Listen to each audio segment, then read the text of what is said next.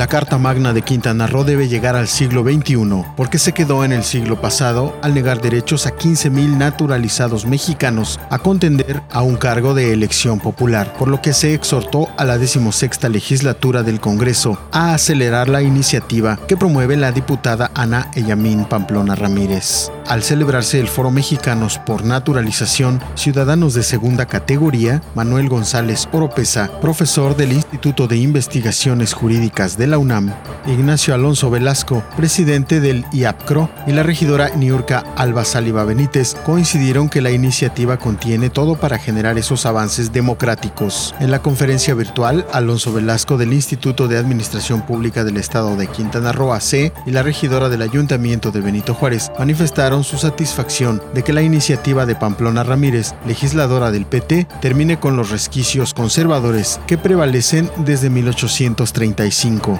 El estado de Quintana Roo, sostuvo el presidente del IAPCRO, es junto con Yucatán y Campeche en el sureste mexicano una de las entidades más excluyentes y donde ocurrió el caso de Niurka, hoy decimotercer regidora y presidenta de la Comisión de Trabajo y Previsión Social del Cabildo, quien luchó por sus derechos políticos y lo logró. El catedrático de la Universidad Nacional Autónoma de México y destacado forjador de las luchas democráticas, González Oropesa, expresó que la Constitución General de la República Mexicana reconoce en toda persona que se encuentra en nuestro país el beneficio de la universalidad y progresividad, sea o no mexicano por nacimiento.